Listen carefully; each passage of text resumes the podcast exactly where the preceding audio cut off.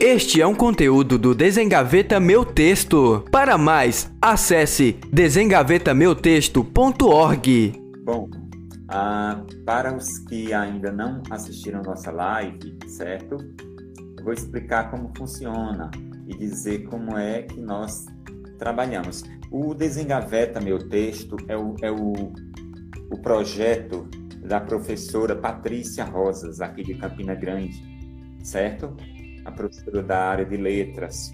E ela desenvolveu o projeto Desengaveta Meu Texto. E aí esse projeto ele tem uma função muito importante que é dar voz aos alunos que gostam de escrever e que gostariam que sua escrita tivesse é, espaço para que outros Patrícia. Né? pudessem ler também. Então, para quem não conhece o Desengaveta Meu Texto, pode visitar nossa página, desengavetameutexto.org. Nós temos a, a, a página, o site do Desengaveta, temos o Instagram do Desengaveta, que é esse com o qual nós estamos realizando essa live com a Maria. Nós temos também a rádio do Desengaveta, certo? Temos uma editora parceira que trabalha conosco pra, para a publicação dos livros, que é a editora Leve do Linaldo, certo? Temos o, canal no YouTube e ainda o podcast também.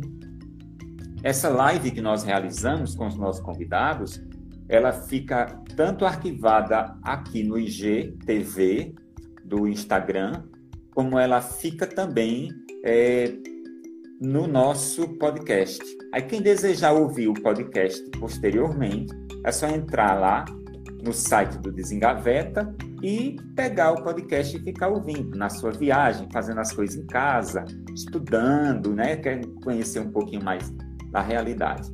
Bom, então hoje nós vamos é, trabalhar o tema Brasil e Portugal, um diálogo sobre educação em tempo de pandemia, tá certo?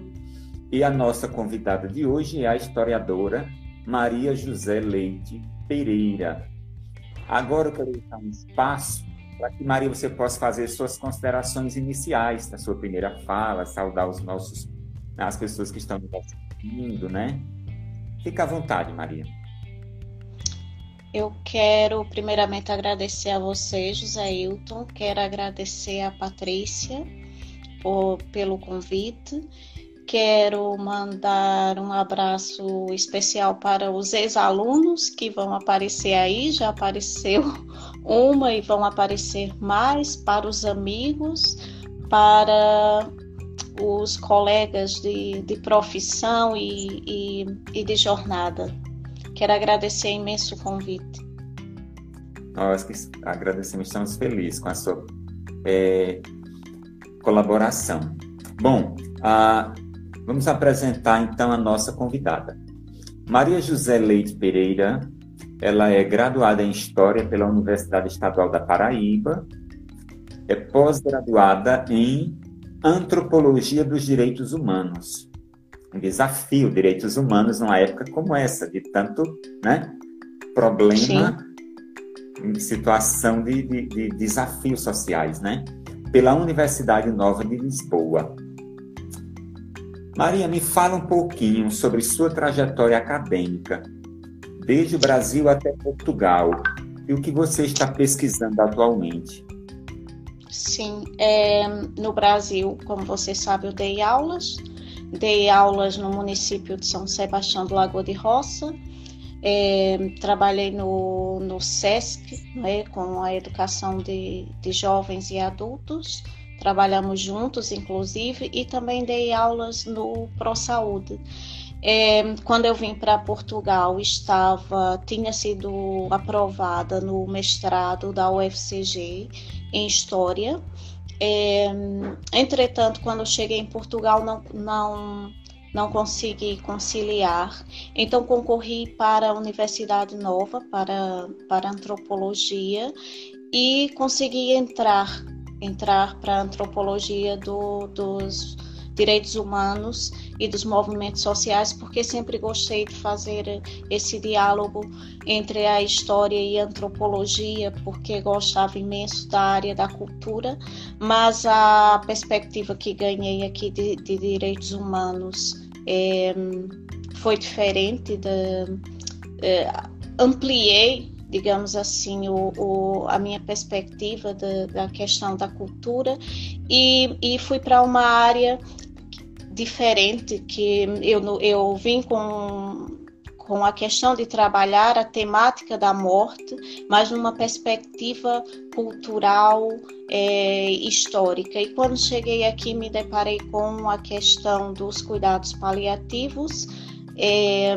da morte nesse contexto de pós-modernidade, nos hospitais, na, nas instituições, e então me interessei por trabalhar os cuidados paliativos em Portugal, é, tendo em conta a questão do, do, direito a morrer com o máximo de dignidade possível. Entretanto, tive um, durante um tempo com esse trabalho parado, porque porque engravidei, me casei, depois me mudei da, da, da área de Lisboa e só retomei há, há pouco tempo. Fui para a área da saúde, porque não podia entrar nas, na, nos hospitais, não podia entrar nas instituições de saúde para fazer o trabalho de campo, que, que em antropologia é necessário, é, é essencial o trabalho de campo. Então, é, este ano fiz um Aliás, comecei o ano passado e acabei agora em plena pandemia. Fiz um curso em auxiliar de enfermagem e esse curso foi uma maneira, uma porta de entrar para uma instituição de saúde e fazer o trabalho que eu realmente queria fazer. Só que na já tinha feito a entrevista no hospital no hospital daqui de, de onde eu vivo, eu vivo no momento em Viseu, no distrito de Viseu, já tinha feito a entrevista para fazer o estágio final da, da, da do auxiliar de enfermagem e também é, conciliar com o trabalho de campo. É, numa unidade de, de, cuidados paliativos, entretanto veio o coronavírus e na última semana eu recebi um telefonema dizendo que o hospital tinha fechado as portas, não é? E eu não poderia ir por conta do coronavírus. E estive dois meses parada e consegui retornar justamente no dia 1 de junho e fiz os 40 dias de observação e, e concluí também a formação em auxiliar de enfermagem, mas não fui para uma unidade de cuidados paliativos, fui para uma unidade de cuidados continuados, que é uma coisa que eu acho que ainda não tem no Brasil e da qual eu posso falar em outra ocasião, inclusive do trabalho e da questão da morte nesse tipo de instituição. Sim, ok. É, nesse período agora de pandemia, realmente precisamos de um olhar da medicina cada vez mais humanitário, né? Isso, cada vez mais humano sensibilidade. Sim, mas pronto. Depois falamos sobre isso, porque esse, esse contexto também dificulta essa humanização, já que os profissionais de saúde têm que estar protegidos quase que como astronautas e as famílias foram proibidas das visitas nos hospitais e também das visitas nos lares de idosos e nas visitas dessa unidade. Então, a, a morte nesse momento está sendo é, muito solitária e, e muito triste. E, e, é um tema assim muito amplo que realmente talvez a gente precise de outra ocasião para falar só sobre isso, porque dá muito pano para as mangas. Verdade. Bom, é, como é que funciona o sistema educacional público de Portugal? Ah, que semelhanças e diferenças você observa em relação ao sistema brasileiro?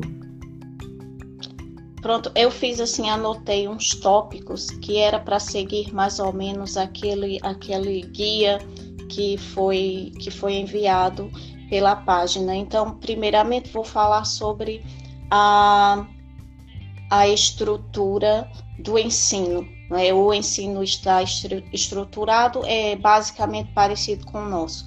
É ensino primário, ensino básico, é, o ensino secundário né? e depois o ensino superior.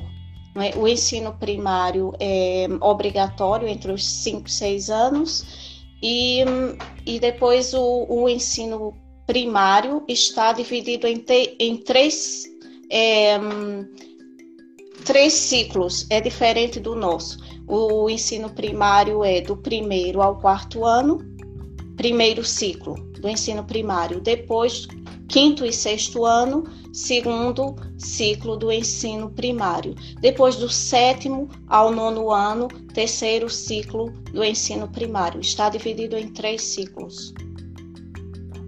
E depois o ensino secundário, que é equivalente ao nosso ensino médio, diferencia-se do nosso porque tem a opção científica, que é de quem é, tem uma pretensão em seguir a carreira universitária, mas também existe aqui um grande investimento na área do, do profissionalismo, do ensino profissional. Então, muitos jovens saem do ensino secundário, equivalente ao ensino médio, com um certificado de ensino secundário, é claro, e com uma profissão, e às vezes saem já para o mercado de trabalho, o que faz uma diferença enorme é, em relação a nós, que a maioria dos jovens acabam o ensino médio e saem sem formação nenhuma.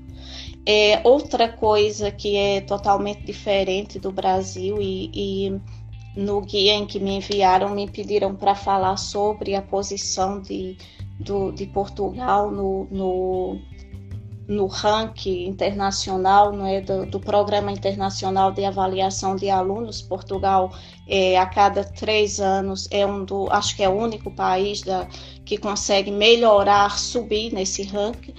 É, é que o Portugal conta com uma rede de apoio que o Brasil não tem. Desde os quatro meses de idade, as mães portuguesas é, dispõem de berçários para deixar as crianças e irem trabalhar. Além dos berçários, tem os, as creches, não é?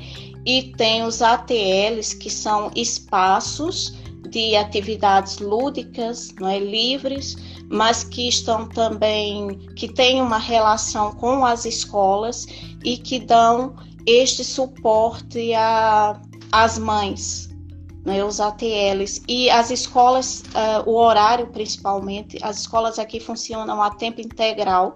As aulas são das nove da manhã às três da tarde.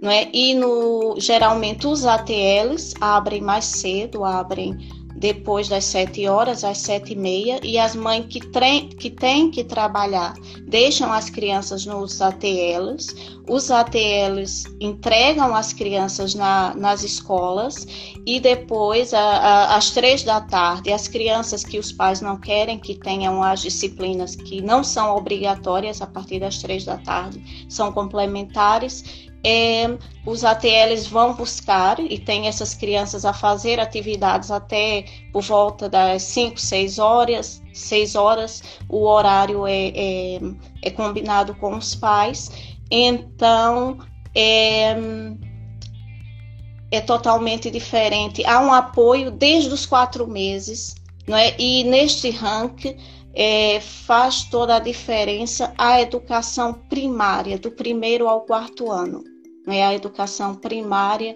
em Portugal é excelente. E essa questão da escola a tempo integral, por exemplo, no Brasil nós sabemos que há crianças, pelo menos havia no meu tempo, e eu tenho certeza que agora ainda há, que só faz a refeição na escola, não é?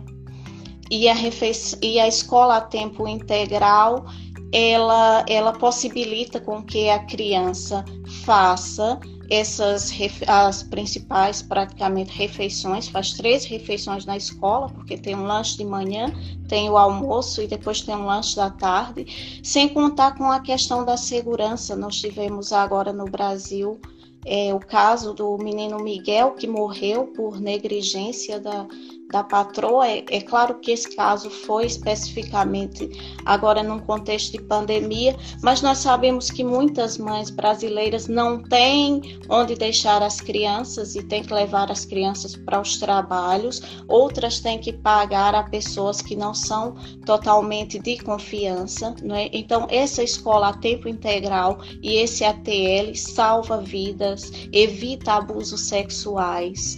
É, faz toda a diferença nesse ranking internacional, essa, esse horário integral e essa rede de apoio que as mães têm para deixar as crianças totalmente em segurança. Ok, faz muita diferença. Bastante. Sim. Ah, no, nessa situação de pandemia que aflige e que atinge a educação de todos os países, como Portugal tem se reinventado? O país já voltou a esse novo normal? É assim, Portugal atuou muito rápido. Né? É um dos países de, também da União Europeia com mais elogios nesse sentido de atuação. É, para terem noção, os dois primeiros casos confirmados de coronavírus foi no dia 2 de março e no dia 18 de março, Portugal já tinha fechado todas as escolas. Pronto, então eu vou resumir a situação da pandemia. Eu acho que eu parei no ponto em que o, uh, o governo atuou muito rapidamente, de maneira centralizada. Ficou sabe, ficamos sabendo dos confirmados, não é? Ficaram confirmados os dois casos de coronavírus no dia 2 de março e no dia 18 já tinham fechado tudo, fecharam todas as escolas. Não é? Entretanto, nós passamos é, 15 dias, nós ficamos até o dia 4 de abril a nível de educação, sem saber o que seria de fato o que ia acontecer. Não sabíamos se as escolas iriam retornar, inclusive foi nesse período que eu também estava, eu já estava em estágio e tive que retornar para casa. Meu filho também veio para casa porque fechou a escola, fecharam todas as escolas e nós não sabíamos de fato o que ia acontecer neste período de 15 dias. Foi aquele período de medo quer dizer que ainda é, né, de medos e de incertezas. Quando foi no dia 4 de abril, então, o governo se pronunciou mais uma vez que renovou o estado de emergência e ficou definido que as escolas não retornariam, pelo menos do primeiro ao nono ano, não retornariam mais às atividades, não é o ano letivo. Então, é assim, a partir daí, eu, eu, esqueci de falar uma coisa essencial, que é o período, o ano letivo aqui, o período, né? É de setembro a junho, não é? Por exemplo, o período, o ano letivo aqui agora vai começar em setembro de 2020 e acaba em junho de 2021. Então, o que, o que é que aconteceu? Um, esse período foi interrompido no fim do. Quer dizer, as escolas foram interrompidas no fim do segundo período, não é? Porque é dividido em três períodos, vai de setembro a dezembro, de janeiro a Páscoa e depois da Páscoa até junho. Então, antes da Páscoa, não é? Que, que era um, um fechava o segundo período, as crianças ficaram em casa, as crianças e os jovens. Então, o segundo período foi finalizado em casa e o terceiro período inteiro, não é? inicialmente por plataformas eh, virtuais. Mas aí surgiram os mesmos problemas que os problemas de logística que também tem no Brasil, né? no Brasil em maior quantidade e aqui teve em menor, que é alguns pais não tinham ferramentas digitais adequadas para que os filhos é, tivessem, esse, tivessem esse estudo em casa somente por ferramentas digital. Então, foi assim que no dia 20 de, de abril foi lançado é, o chamado estudo em casa, que foram as aulas através de um canal público de televisão. Ficou mais é, acessível né, através da televisão, através de um canal público, todas as crianças e jovens é, tiveram acesso. É, foi perfeito? Foi o ideal? Não. Não é, é, é como tudo, uma, uma, a parte, as, as menos favorecidas, a parte da sociedade menos favorecida, as crianças saem sempre a perder. Não é? Em primeiro lugar, porque por ter menos acesso a essas, a essas ferramentas digitais e também porque alguns pais também não, não têm não tem e não tem que ter, né? não, não podemos criticar os pais por isso, formação para acompanhar este estudo em casa. É uma, uma um dos pontos que, que, que vocês me pediram para tocar foi na questão do, do do Antônio. É... Ai, do, eu... Sim, sim. Pronto. É, e o que acontece é o seguinte: é que este, este momento é como não, não, é o, não foi o ideal. Né? Não foi perfeito, apesar de que Portugal atuou muito rapidamente e minimizou os danos mas eu penso que o próximo ano terá, o próximo ano letivo, ainda marcado por incertezas, terá que levar em conta que alguns alunos conseguiram atingir o mínimo né, de, de, de acesso a, ao conhecimento e outros tiveram grandes prejuízos, sem contar com as crianças, por exemplo, que têm necessidades especiais, não é? autistas, hiperativos, que, nesse, que dentro das escolas tinham um acompanhamento extra, porque as, essas, as escolas portuguesas têm tem o, o, que nós chamamos de reforço, né, as explicações, o, o acompanhamento extra para essas crianças que têm algumas, uh, que são diferentes em alguns sentidos, né, para atingir igual o,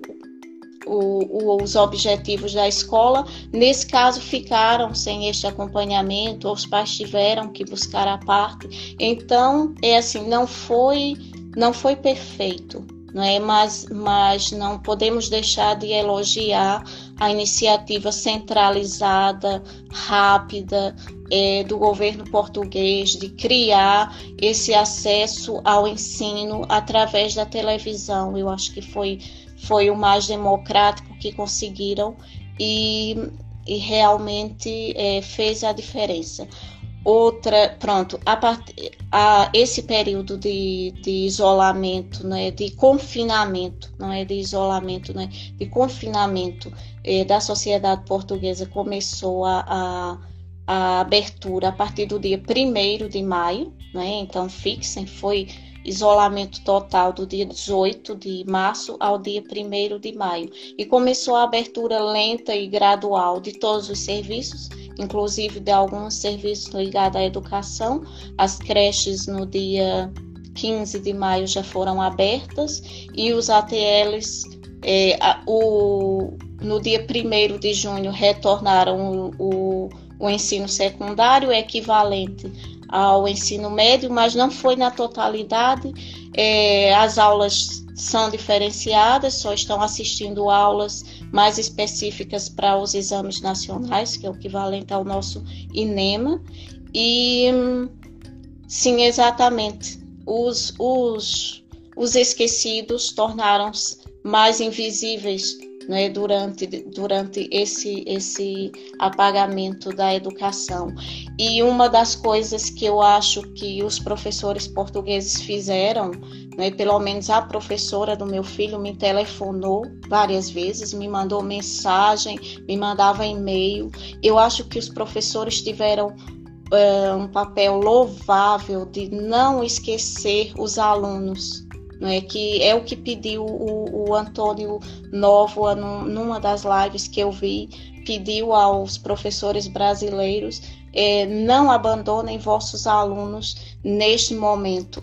Neste momento ficou provado não é, o coronavírus, entre todas as mazelas que nos trouxe, eu acho que veio para provar a importância não é, do professor e o professor como elemento insubstituível na vida do aluno, e não só o professor, mas a escola em si no espaço físico.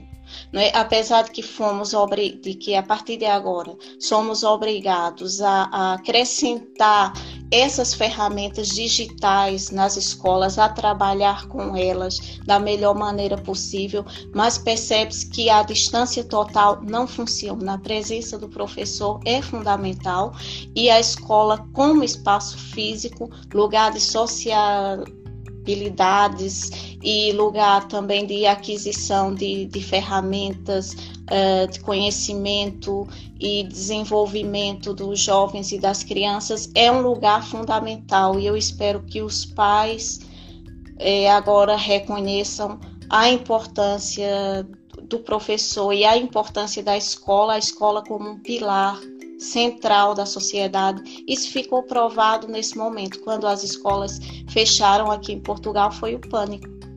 Né? Os pais que precisavam trabalhar, o que é que vamos fazer? É verdade. Uma colocação aqui, né, da nossa equipe. Segundo reportagem da BBC Brasil de 2018, Portugal conseguiu que seus alunos de 15 anos ficassem acima da média da Organização para a Cooperação e Desenvolvimento Econômico, a OCDE, organização também conhecida como Clube dos Ricos. Os domínios avaliados pelo PISA é, para ciências, leitura e matemática. E fez isso investindo nas pessoas que formam a comunidade escolar, especialmente as mães e as crianças de 0 a 6 anos. Como é que você enxerga a participação da família ah, no sistema educacional português? Você tem conhecimento de algum projeto nesse sentido? Você falou um pouco a respeito do, da, do tratamento que você teve dos professores, né? Mas você tem mais alguma coisa a acrescentar nesse sentido? Como é que você enxerga a participação da família no sistema educacional português? É, existe a Associação de Pais não é? E aqui e tem um sistema que se chama é, é, o responsável, né? É chamado de encarregado de educação. Cada criança tem um encarregado de educação é, o pai ou a mãe ou alguém que cuide da criança, é, algum familiar, enfim, cada criança tem um encarregado de educação. Por exemplo, eu sou a encarregada de educação do meu filho. Então, eu trouxe um exemplo, um exemplo prático, né, porque eu sabia que ia, ia, ter uma pergunta nesse sentido. É, é, a questão da responsabilização. Eu fui matricular o meu filho no segundo ano e tem, a, tem uma disciplina que se chama Educação Moral Religiosa, não é? que é católica, não é obrigatória, é uma daquelas disciplinas que eu disse que, que são dadas depois das três horas, não é? que os pais podem optar se querem que os filhos tenham aquela disciplina ou não. E, por exemplo, eu optei para que o meu filho tenha. Então, eu sou a encarregada de educação do meu filho. É, está aqui o documento. Eu assinei aqui embaixo, né, que concordo que o meu filho é, autorizo que o meu educando se inscreva nesta disciplina de educação moral, religiosa e católica. A partir do momento que eu, como encarregada de educação, dou essa autorização, eu terei responsabilidade se o meu filho não frequentar esta, esta disciplina. Eu me comprometi que o meu filho vai frequentar esta disciplina como, quer dizer, eu sou mãe, mas poderia ser o o pai ou poderia ser qualquer pessoa que fosse encarregada de educação. Então, existe uma responsabilização dos pais a partir desse sistema. Né? E existe a associação de pais, existe um dia por semana que, que é disponível para os pais irem verificar a situação dos filhos. No caso do meu filho, ano passado, que é este ano, né? Era quinta-feira, eu não podia ir, mas porque estava trabalhando e o horário não coincidia, então eu telefonava à professora para saber do desempenho do meu filho. Eu acho que é mais essa questão de cobrança, de responsabilização pela criança do, nesta faixa até os 12 anos do ensino básico. Né? Isto, isto faz a diferença. A participação dos pais é nesse sentido. Os pais têm que garantir o bem-estar e garantir a participação e o desenvolvimento da criança. Muito bem. Então, nós lembramos a, os nossos participantes, colaboradores que estão assistindo conosco, né? Que essa live é uma promoção, realização do projeto Desengaveta Meu Texto, certo? Para quem quiser conhecer mais a respeito do projeto, vai no site desengavetameutexto.org. No site você tem lá a Rádio Desengaveta, acessa o podcast temos o Instagram através do qual nós estamos realizando essa live. Temos a editora, duas editoras que são nossas parceiras, a editora Leve e a do EPB. A, o, a Leve é do Linaldo, nosso colaborador, e a do EPB através do professor Luciano, né? E sim, também sim. tem, falamos a rádio, né? Bom, tem muita coisa que o Desengaveta tem realizado e quem quiser conhecer mais o nosso projeto, então acesse as nossas redes sociais, interage conosco, tá bom? Nós teremos a maior satisfação em acolher todos os, os interessados em conhecer nossa proposta e realizar parcerias juntamente conosco, tá? Mais uma vez a gente agradece à professora Maria José pela sua disponibilidade em abrir um espaço do seu tempo para falar conosco. Maria, ah, o seguinte: o Brasil tem construído diálogo com diversos intelectuais no debate pedagógico atual. A exemplo dos portugueses José Pacheco e Antônio Novoa. Ambos discutem a inovação das práticas pedagógicas atuais. Você acredita que a educação após a pandemia será algo inovador ou continuará uh, terá algum processo de resistência em relação às mudanças veementemente defendidas pelos intelectuais e a comunidade escolar? é o seu olhar nesse sentido? Eu acho que obrigatoriamente a educação terá que mudar, né? É, principalmente é, é, o José Pacheco faz uma crítica à educação portuguesa, né? Já conhece o José Pacheco e e ele realizou um projeto muito inovador que é a, Escola Ponte, que fica no distrito do Porto, não fica na cidade do Porto. Eu vi um, uma reportagem brasileira que dizia, de uma revista brasileira que dizia que ficava na cidade do Porto.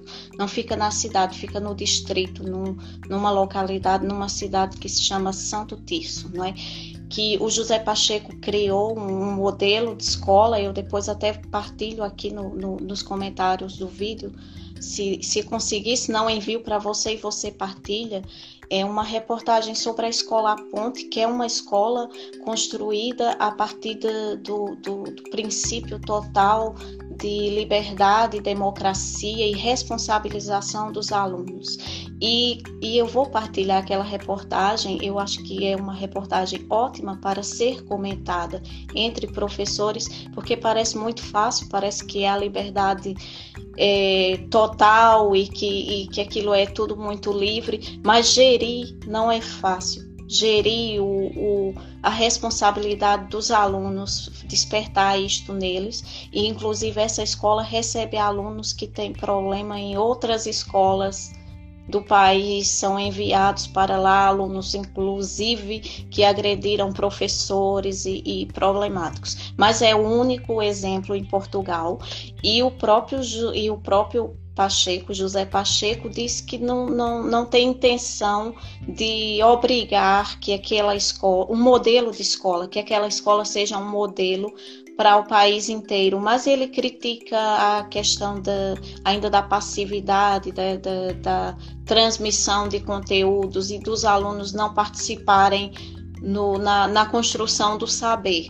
Mas eu acho que o Antônio no, Novoa tem um pensamento um pouco diferente é, Zé Hilton, porque um dia desse eu estava lendo um, um, um, artigo dele e ele enfatiza muito essa questão do, do, do professor como não como alguém que impõe o conhecimento, mas ainda do professor como alguém que transmite mesmo o conhecimento e dessa importância do professor. Não é só gerir, gerir aquele aluno que estuda em redes sociais, o professor que fala, que expõe. Que, eu acho que o Pacheco diferencia-se do, do, do Antônio Nova.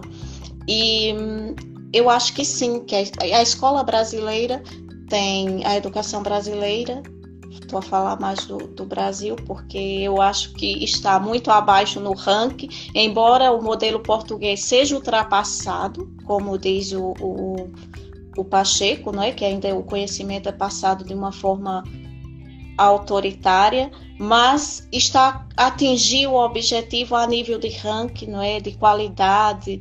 É, os jovens saem alguns já saem para o mercado de trabalho, outros para a universidade. É, é, o resultado é positivo, então existe a crítica ao modelo, mas o modelo ainda funciona, ao contrário do modelo brasileiro, que você sabe, não é, que está totalmente defasado.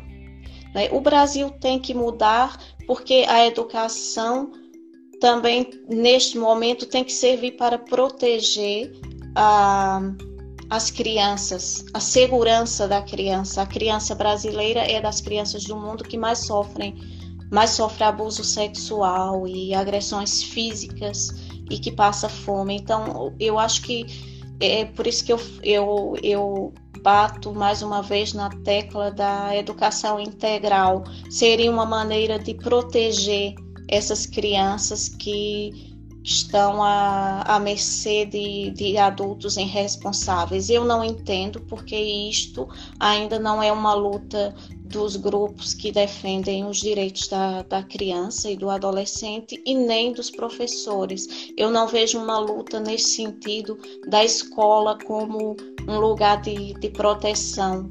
Né, onde, onde, onde as crianças passem mais tempo para serem alimentadas, para serem protegidas e para serem cuidadas por pessoas que tenham formação para isso e minimizar os danos para que tenhamos menos crianças violentadas sexualmente e adultos frustrados e violentos e, e um ciclo interminável de criminalidade que começa sempre na infância.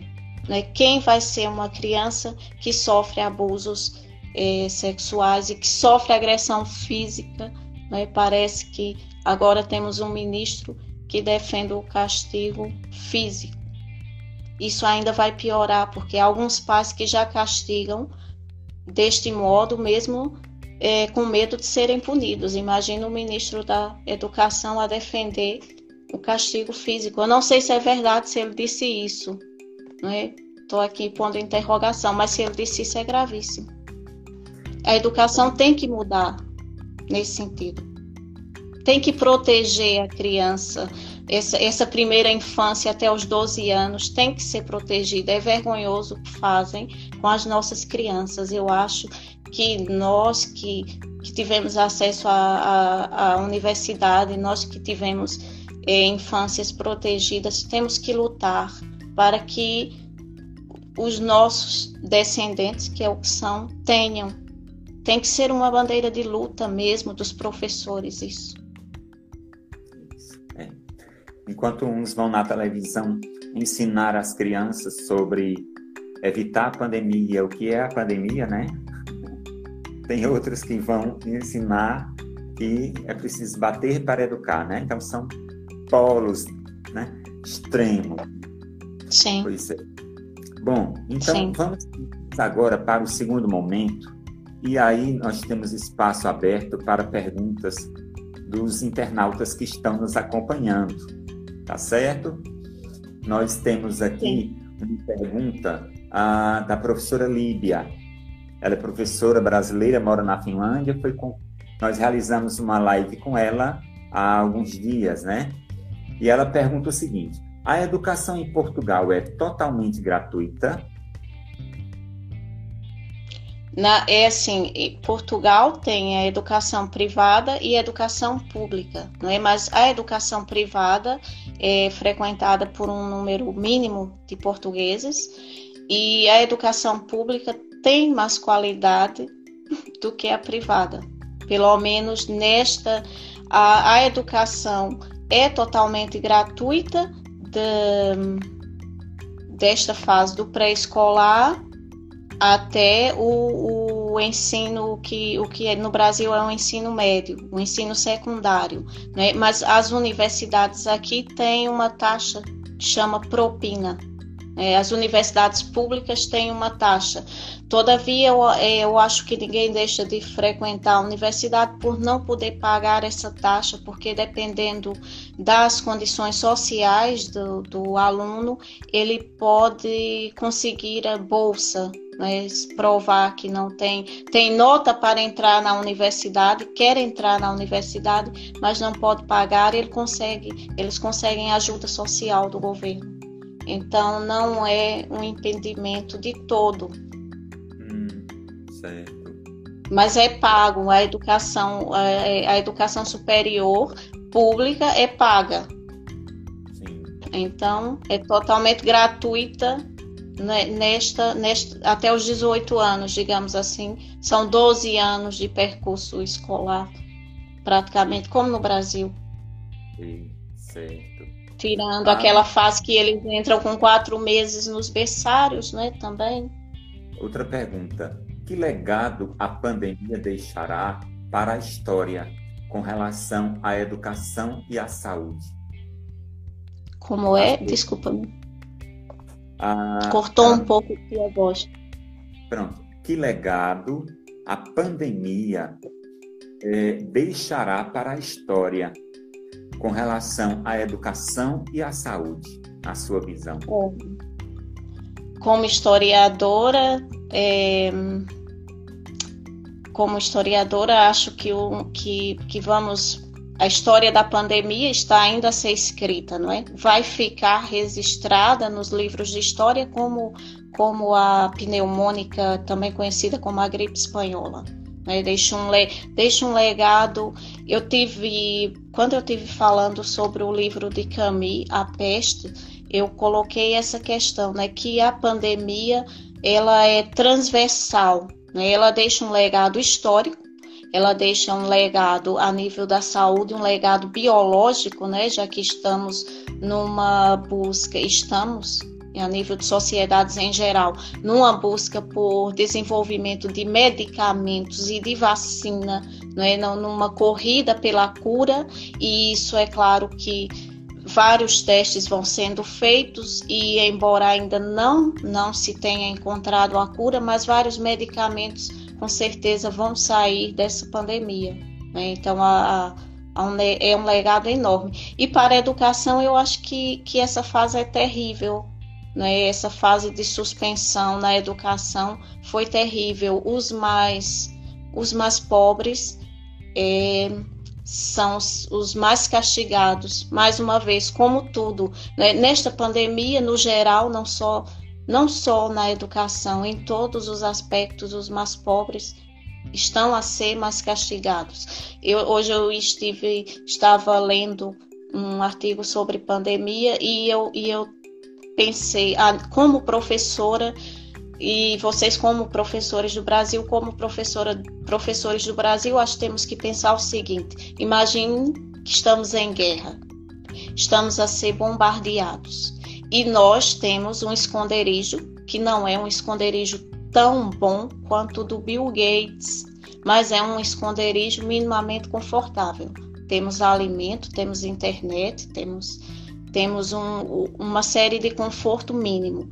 E imagine que o, os nossos alunos, é, os vossos, os nossos, estou a falar como se estivesse aí, né? Est, é, estão no esconderijo com muito menos proteção do que o seu. Você não está 100% protegido, mas o seu aluno está muito menos. Imagine qual doloroso será se você abandonar totalmente o seu aluno nesse momento. Mesmo aqueles que não aparecem para as lives, que não aparecem para as aulas online. É preciso dar um jeito de chegar até eles. É? nem que seja deixar um texto na casa deles, nem que seja mandar uma mensagem. A, a, a escola, nesse momento, tem que, tem, tem que tentar chegar aos alunos mais desprotegidos. Porque imagine se para você que tem o mínimo de conforto, esse momento está sendo terrível, imagine o seu aluno que não tem. Então, eu acho que é esse o exercício que, que temos que fazer na educação. Os alunos mais pobres estão sendo mais castigados. E se nós estamos a sofrer, eles estão muito mais. É um, uma necessidade de um legado de mudança de sensibilidade e humanidade, né? Sim, sim. A, é, a escola nesse momento tem um papel social também, não é um papel. A escola enquanto enquanto paredes não pode proteger. Então vocês, professores, diretores, funcionários, são a escola nesse momento e tem que encontrar maneiras de, de pelo menos dizer um oi a um aluno que está desaparecido, digamos, porque nem todos têm possibilidade de estar no mundo virtual. E a escola não pode esquecer isso, não pode abandonar esses alunos. É, eu tenho falado muito com meus colegas aqui de trabalho, né? Eu sou educador e trabalho também com formação de professores. E aí nós sempre conversamos a respeito de que nós precisamos ter sempre um olhar o mais humano, generoso, né, para com as crianças, porque muitos deles às vezes têm apenas a nossa voz para poder falar, né? Para poder ser, serem auxiliados e quando a gente coloca como simplesmente um cliente, quando existe esse mundo do mercado, da educação, né? Que vê a criança enquanto um consumidor e não um ser humano que precisa ser assistido, né? Ele faz parte do conjunto. Então eu sempre lembro isso. Gosto muito de lembrar os nossos colegas. Nosso aluno, ele, ele não é um cliente nosso. Nós, nós não temos que ver essa visão, né? A nossa visão de educação é uma visão social mesmo, uma visão humanitária, uma visão Sim. de pessoas que estão integrando um todo e que precisa do mesmo cuidado como se fosse um parente nosso, né? Sim. Ah. A educação no Brasil não, não pode ser pensada desvinculando da, do, do, social, das condições sociais do aluno. Né, da, alguns alunos, é como eu disse, não sei como é que está nesse momento, mas eu tive alunos que comiam na escola. Sim. Que não tinham em casa, eu não sei se melhorou, mas eu penso que não. então, o que é que este aluno está, está comendo nesse momento? Os professores têm que, que sair de si. Tem um é, papel eu... agora como, como professor da rede estadual da Paraíba, né, o governo do estado aqui tomou uma atitude que eu considero muito importante. A merenda escolar está sendo doada para as crianças, está sendo levada até as famílias. As famílias estão recebendo é, doações para poder amenizar a situação delas, né? Eu considero Sim. isso muito louvável, porque muitas Sim, vezes é ela está nada, né? o pai e a mãe estão tá nesse processo de desabrigo, porque a pandemia pegou todo mundo de desprevenido, né? E é um processo de reflexão. Bom, lembrando estão nos assistindo agora que o, o Instagram ele tem um tempo determinado para as lives e muitas vezes ele encerra o tempo por conta própria, né? E pode sim, ser que sim. a nossa live acabe caindo. Então, se a live cair, não se preocupe, certo? A gente vai retomar a conversa porque nós precisamos chegar até o final do que nós é, programamos, tá? Maria, temos uma outra pergunta aqui, certo? Ah, que diz assim: Você acredita que, em relação às crianças da educação infantil, na atual situação de Portugal, tem ainda possibilidade de voltarem à escola ainda esse ano? Como é que você. É assim, o ano letivo português não voltou. Não, o, o, ano letivo foi encerrado em casa. Nós tivemos.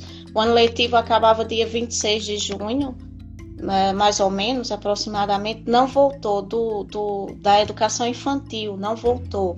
Encerramos o ano letivo em casa. Então, é, este ano letivo 2020, 2019, 2020 não voltou. É, agora, como eu disse, a partir do, do dia 15 de maio, reabriram creches, é, ATLs e está tudo sobre, sob muito controle, é, com máscaras e com desinfecção e, e sob uma atenção muito grande. Muitos pais ainda não deixaram os filhos frequentarem esses espaços, espaço da TL, que é de atividades livres, e também as creches. Muitos pais ainda não confiam, não têm coragem, porque continuam a acontecer casos agora mais raros porque aqui houve um confinamento verdadeiro, não é? Mas continuam a acontecer casos e os pais ainda têm medo. O Ministério da Educação já programou a volta do ano letivo 2020-2021 para setembro. Não é? Em, em princípio, volta, é, mas é tudo muito flexível, tudo muito em aberto. Não sabemos se houver novamente uma, um aumento de casos. Eu não, existe a hipótese de não voltar, né? mas em princípio sim. Em princípio sim, porque Portugal conseguiu controlar.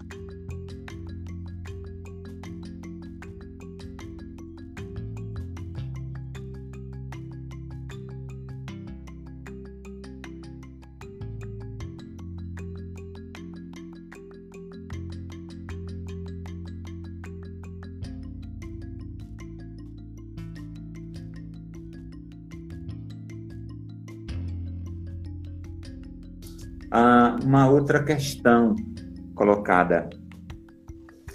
Qual a visão que você vê do pessoal de Portugal, dos portugueses, em relação ao Brasil?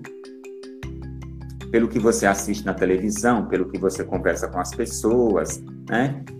Que visão você percebe com relação ao nosso país, ao governo do nosso país, ao, ao sistema educacional, a alguns aspectos em si da, da, da realidade brasileira. É, neste momento, a, o Brasil internacionalmente tem uma, uma imagem péssima, não é?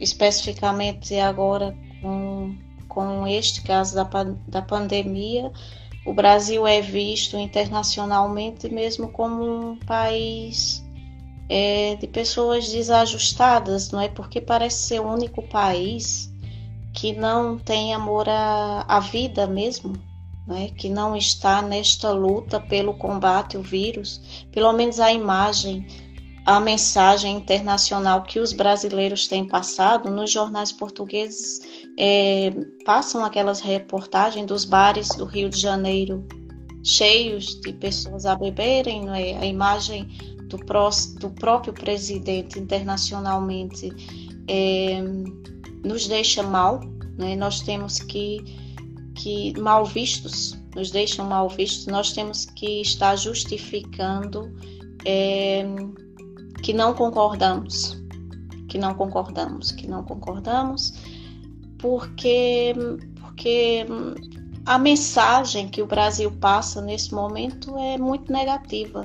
O Brasil é visto nesse momento como um país que está a morrer milhões de pessoas e mesmo assim as pessoas não se não se protegem, não se resguardam, é como que é, está a ser visto como uma nação que não tem amor à vida, digamos assim, não é? Inicialmente era como se não se importassem com a morte dos mais velhos, não é? Era quase uma limpeza mas agora estamos vendo que morrem no Brasil está morrendo muito mais jovens.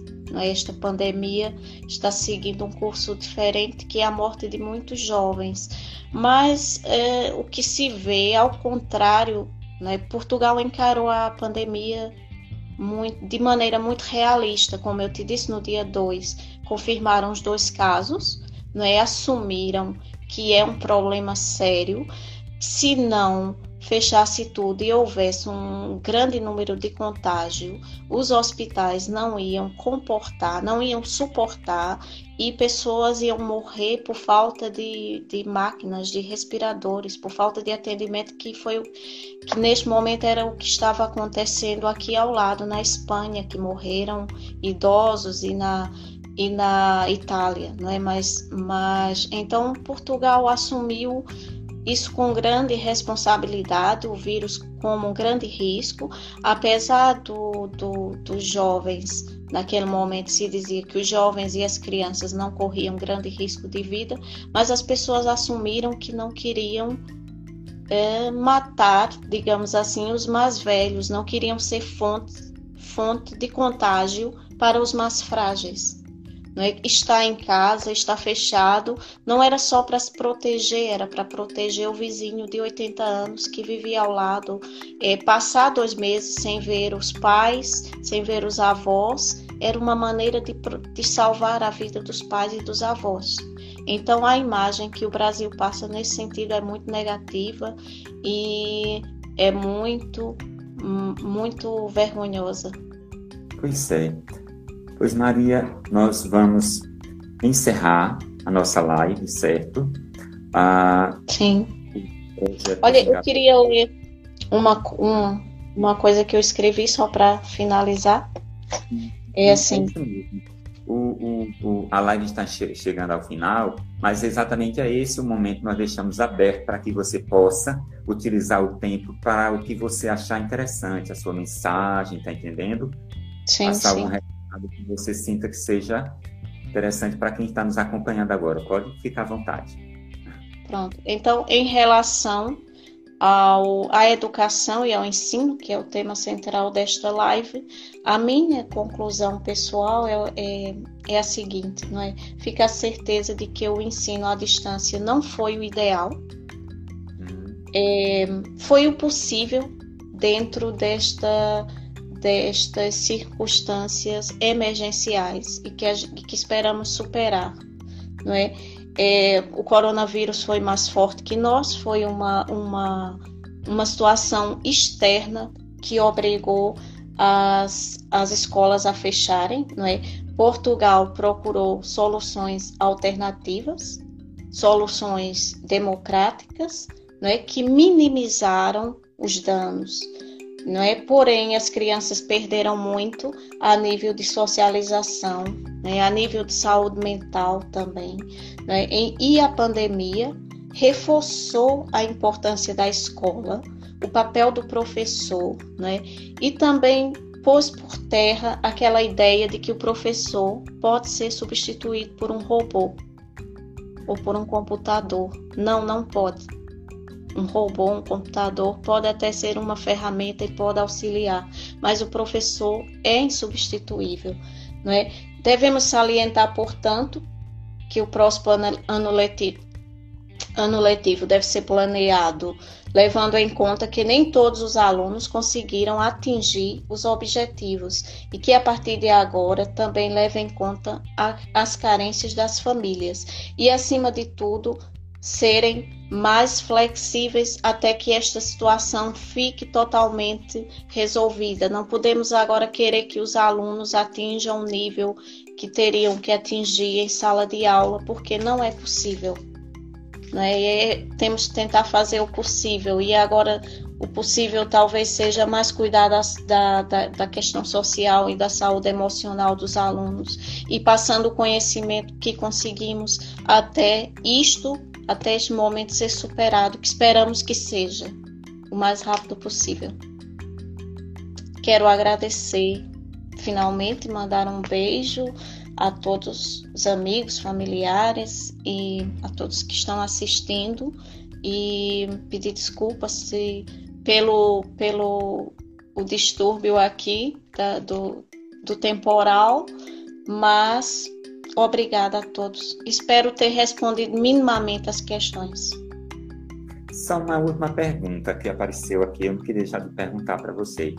O Brasil ele trabalha em cima de um documento chamado BNCC, que é a Base Nacional Comum Curricular. Né? É o documento que serve de norte para todo o ensino de, de educação básica até o ensino do, da educação infantil, o ensino fundamental e o ensino médio. Em Portugal, existe algum documento nesse sentido, que é como o norte, documento oficial, que é um regimento para todas as segmentos e modalidades de ensino? Aí você tenha conhecimento? Olha, desculpa que eu não ouvi o início da pergunta porque a internet corta a tua voz e eu é. não ouvi o início. Se okay. puder repetir. Fizeram uma pergunta aqui que eu acho interessante a gente, a gente colocar. É, o Brasil tem a BNCC, que é a Base Nacional Comum Curricular, que é o documento que nós utilizamos aqui, né, oficial, que orienta a, a, a, a educação, desde a educação infantil até o ensino médio. Aí a, pessoa está perguntando também se, Portu, se Portugal existe algum documento nesse sentido, que é um documento oficial, que é como se fosse um parâmetro, ou as normas que as que as escolas, tanto privadas como públicas, poderiam se guiar para organizar a sua estrutura educacional, o seu currículo escolar, né? O currículo escolar de Portugal é muito centralizado. Como a nível nacional, sim, existe. Eu, eu agora não me lembro exatamente o nome do, do documento, mas sim, o currículo é, é, é, muito centralizado. Uma criança que sai, eu vivo no distrito de, de Viseu, uma criança que saia daqui, que vá para o distrito de Lisboa, vai encontrar também uh, equivalente, equivalente no, na, a nível de ensino. É tudo muito centralizado. É tanto que a escola, a ponte do, do José Pacheco, tem uma autorização especial para funcionar do jeito que funciona porque aqui eu acho que a, eu acho que o controle aqui é até maior a nível de currículo e de parâmetro curricular a seguir. É muito centralizada a educação, sim. Não é? E é, é tanto que há, tem os manuais escolares que eles chamam, que são equivalentes aos nossos livros. Por exemplo, eu tenho aqui o exemplo dos, do meu filho, né? e, e é a nível nacional. Todos seguem todos seguem o mesmo, o mesmo parâmetro, né? Depois aí as metodologias é que variam conforme os agrupamentos, os professores, os diretores, algumas coisas, mas sim o currículo. Eu não diria que é rígido, mas, mas, mas sim segue uma, uma, uma lógica a nível nacional, sim. Ah, tem uma, uma outra pergunta. Sim, é, falou são a cultura, a comida, a música, né? O que é que você mais gosta daí de Portugal, que você conheceu, da cultura, da, da culinária, a, das artes, né? O que é que você mais gosta que você poderia, assim, falar para a gente aqui? O brasileiro quisesse conhecer Portugal, tem alguma dica e tal? É assim, a cultura é muito rica a cultura portuguesa é muito rica. Eu acho que o que sai para o mundo é o fado. É como o Brasil, o Brasil que sai para o mundo é o samba, não é? E o que sai de Portugal para o mundo é o fado. Mas Portugal tem uma tem uma cultura popular muito rica, uma cultura religiosa muito rica, a comida, principalmente a pastelaria. Eu, eu não recomendo a pastelaria para quem quer perder peso não é? Portugal tem uma tradição chamada doces conventuais. São doces que conventuais vem mesmo de convento, não é? Eram eram as freiras que eu não sei exatamente a história, que eu não estudei a história, mas vem de convento, são doces que as freiras confeccionavam, não é que, que, são saborosíssimos, não é? Tem os famosos pastéis de Belém em Lisboa, mas tem a, a eu acho que a pastelaria de Portugal é muito muito boa.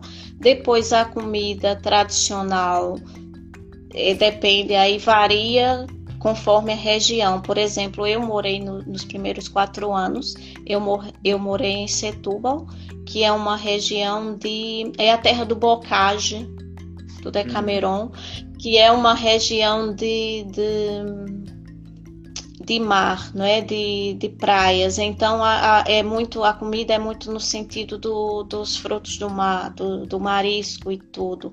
Eu agora estou no centro do país. Eu estou próximo a mais ou menos a Coimbra. E, e, e aí já é diferente, é, são mais os enchidos que eles chamam, que é, é mais ou menos semelhante às nossas linguiças, e é, é uma comida mais à base de carne, e muito mais pesada. Né? Tem a tradição dos queijos, Portugal tem a tradição do queijo da serra, também é daqui desta mais desta localidade onde eu estou, que é a localidade também, eu estou no distrito que tem a Serra da Estrela, que é o ponto mais é um dos pontos mais altos. É o ponto mais alto de Portugal continental e é onde tem a estância de esqui e neva. Eu estou na parte mais fria numa das partes mais frias, que para o norte ainda tem mais frio, mas eu estou agora no. Eu saí do, do, do litoral, estou no centro do país. Estou próximo ao porto. Nesse momento estou mais longe de Lisboa e mais próximo ao porto. Mais ou menos Porto e Coimbra agora são, me, são meus, meus pontos de apoio. Sei. E então é diferente, é assim, dizer a cultura, se perguntarem de cultura portuguesa, se for ver cultura portuguesa na internet, é como quando vamos ver cultura brasileira. Vai ver o fado, a malha e assim, mas é, depois, se vier aqui para o centro e para o norte, tem aldeias históricas, tem os doces conventuais, tem, tem o queijo da serra, tem, tem os pratos típicos, tem os ranchos folclóricos, que são que a cultura popular portuguesa né? Tem. Depois eu gosto muito de um, de um cantor que eu fui, foi o último espetáculo que eu fui, no, foi em dezembro, Antônio Zambujo, escute, que é para conhecer assim essa cultura mais contemporânea e, e ele também tem um diálogo com cantores brasileiros e vocês vão gostar, quem quiser conhecer a cultura portuguesa, mas assim, mais contemporânea, se ainda um pouco do fado, não é que eu não gosto do fado, eu gosto, eu gosto da, da, da Marisa, que é uma fadista, gosto maravilhosa, gosto do fado, mas saindo um pouco assim. Certo, ah, ok. Pois Maria, mais uma vez, muitíssimo obrigado pela disponibilidade do seu tempo, né? Dessa Sim. conversa muito agradável, muito interessante e que nos ajudou a ter um olhar, né, sobre a realidade de Portugal, a entender o olhar também de uma historiadora sobre a, a situação. E a gente pode também pensar numa outra possibilidade de uma outra live também com você, para que você tenha a condição também de falar conosco a respeito das suas leituras, porque eu acompanhei a, a última live que você fez sobre a peste, né? Do Alberto Camus, também fiquei encantado. Os alunos também que quiserem ver, elas, essa live que você fez, ela também está disponível no seu Instagram, é isso? Sim, sim, sim. Eu não, olha, eu, eu uso o Instagram há pouco tempo. Foi a convite do professor Robson, que me visitou aqui em Portugal, que é o marido da minha amiga, amiguíssima Jocilene Alves, que é professora em Queimadas e Puxinanã, também da, da, da, da do ensino básico. E, e estivemos no Porto, almoçamos é, e Robson me convidou para uma live. Eu não sabia ainda usar o Instagram muito bem, mas tinha que ser no Instagram. Então eu instalei o Instagram. Então eu não sei como partilhar o vídeo, mas está lá disponível e quem quiser utilizar pode utilizar, porque aquilo foi uma reflexão mesmo para o ensino médio, para alunos entre os 15 e os 18 anos sobre a pandemia e com preocupação em em construir ideias que fugissem um pouco das fake news, apesar de ter sido com base na literatura. Isso. Um sinal muito bom, muito bom, recomendo também, né? Sim, e... sim. Eu tenho aqui muitas leituras e tenho muitos textos para desengavetar também. E ah, temos que fazer, temos que agora ocupar essas ferramentas digitais, né? Foram tão mal ocupadas durante este período com tantas mentiras e com fake news, temos que tentar ocupar o máximo com conhecimento, já que sabemos que pelo menos os jovens que têm acesso estão sempre ali a ver, então que vejam uma live de 15 minutos com algum conhecimento de origem científica verdadeira e com cuidado de transmitir a verdade, que, é, que esse é o grande objetivo a partir de agora também. Isso. Pronto, Maria. Pois é, como nós falamos com a professora Líbia, lá da Finlândia, a Líbia se tornou nossa parceira para uh, ah, colaborar nos nossos projetos, né? Aí nós também vamos estender o convite a você para que seja nossa parceira em Portugal, para que a gente possa dialogar a respeito dessas realidades, principalmente em questões de conteúdo relacionado à educação, né? Para que a gente possa levar instrução e desengavetar ideias para as crianças, Sim. jovens, professores, educadores, né? Para as pessoas no geral que queiram e tenham interesse em relação à literatura. Tá certo? Sim. Sim, eu quero dar os parabéns à pessoa que teve essa iniciativa, que foi a Patrícia, não é, de criar este projeto desengavetando o meu texto. É uma, ela está de parabéns mesmo, Patrícia. E no que eu puder colaborar, estou aqui à disposição.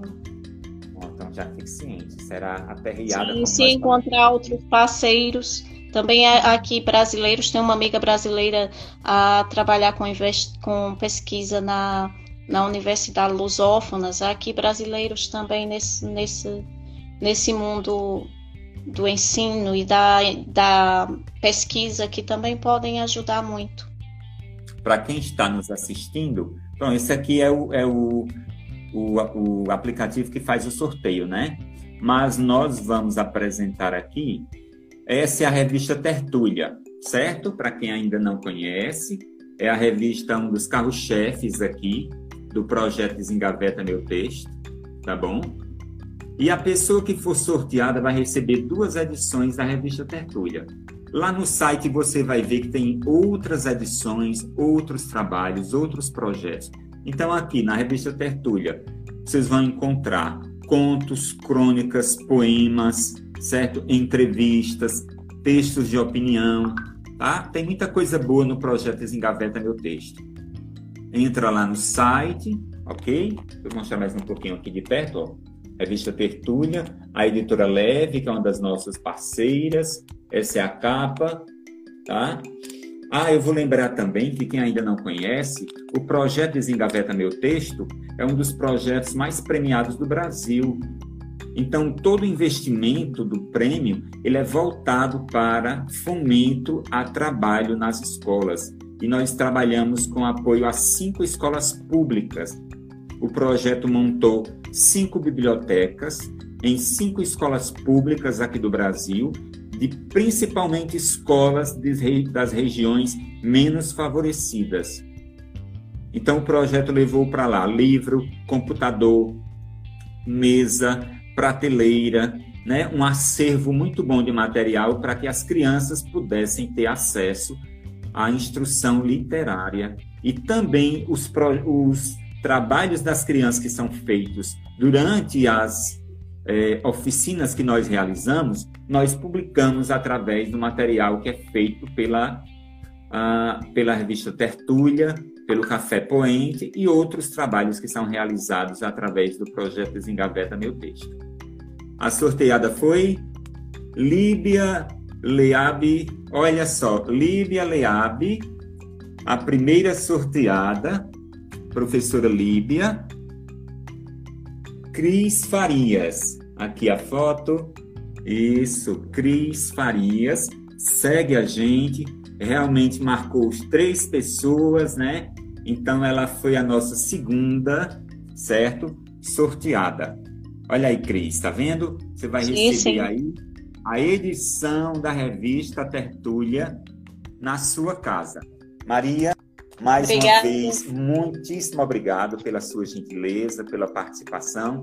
Quer deixar algum recado para alguém aqui no Brasil, familiar, parente, amigos que ficaram aqui, estão nos vendo até agora? Eu espero que a pandemia passe o mais rápido possível. É, nem vou citar assim assim, nomes individualmente, mas é claro que eu, eu quero estar o mais rápido possível com minha mãe, com meus dois irmãos, mas também quero encontrar eh, imensas pessoas queridas, ex-alunos, filhos de ex-alunos que já nasceram à distância depois que eu estou aqui. E ao fim desta pandemia, eu já tenho um convite para um, um congresso e eu espero sim, eu, quando eu for ao Brasil, eu eu tenho tantas pessoas que eu quero ver que eu não sei se vai conseguir. Então, um grande abraço para todos, que tenham muita paz e muita luz, fiquem bem, tenham paciência que isso vai passar. Pois está, Maria, nós nós dos Desengaveta agradecemos. Eu, enquanto colega de trabalho seu, seu amigo, trabalhamos juntos, né? Estou muito feliz em reencontrar você novamente.